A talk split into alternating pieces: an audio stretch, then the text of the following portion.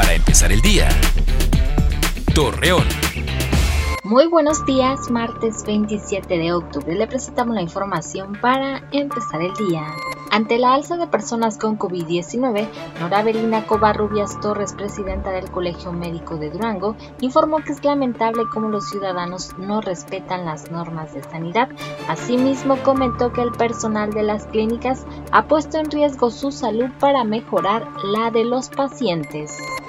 Con el fin de reducir los contagios de COVID-19, se intensificarán las restricciones de sanidad en diferentes edificios públicos, así lo indicó Suriel Rosas Correa, secretario del Ayuntamiento de Gómez Palacio. Planteles educativos de Torreón fueron nuevamente blancos de los amantes de lo ajeno, quienes aprovecharon este confinamiento para realizar actos vandálicos. Al respecto, Flor Rentería, coordinadora de servicios educativos en La Laguna, dio conocer que se implementarán acciones para evitar estos actos.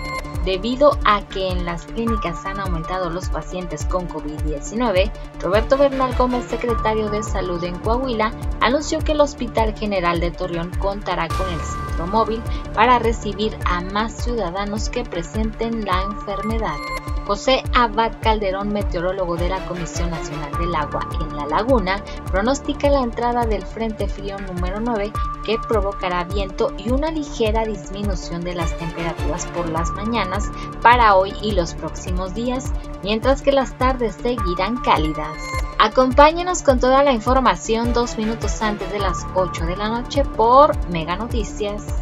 Para empezar el día. Torreón.